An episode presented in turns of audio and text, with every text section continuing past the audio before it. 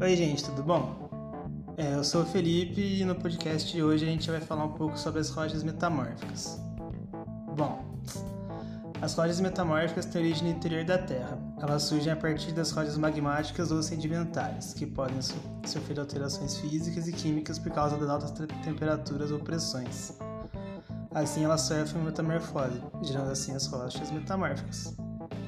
É, elas costumam ter uma textura granular você pode ver ao observar uma rocha metamórfica vários grãozinhos conectados uns aos outros.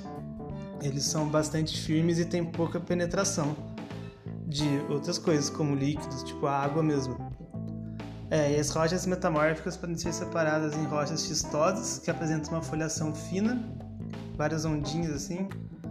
É, as gnácicas, rochas que foram submetidas a altos níveis de metamorfismo, e as rochas granulares, que apresentam uma granulação muito fina e pequenininha.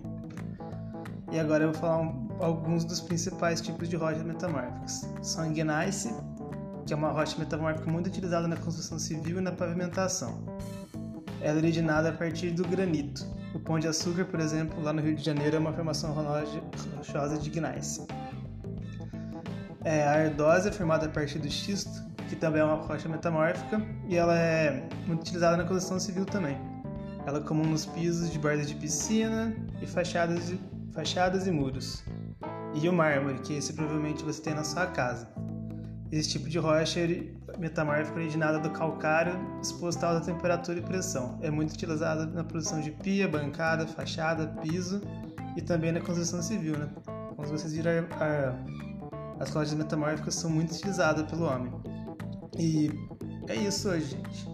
Espero que vocês tenham gostado, aproveitado e fui!